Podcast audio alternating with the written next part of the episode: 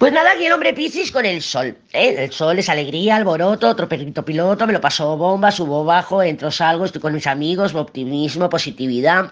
Y bien merecida, por lo que parece, porque viniendo este sol de la muerte y de la papisa, pues puede ser que esté dejando algo atrás. Una etapa, una amistad, lo que sea eh, lo que sea. Entonces con el sol pues parece que tiene buenas eh, perspectivas. Si tienes, si estás pensando en acercarte a este Piscis o te habla y tal, mm, muéstrate con el sol, muéstrate realmente preocupándote. Ay, ¿qué tal? ¿Cuántos días sin saber de ti? ¿Cómo te va? O si, yo qué sé, sabes que ha estado pasando un proceso. Oye, ¿cómo te fue el examen y tal? Como una amistad. ¿Vale? O sea, con desapego. Las amistades no te están controlando a ver si estás en línea y por qué no le contestas. Cuando le contestas dices, hostia, ¿qué te ha pasado? ¿Qué has tardado tanto? Porque lo hacemos desde desapego, ¿vale? Entonces, tienes que mostrarte así, calurosa, optimista, y él se va a mostrar así también.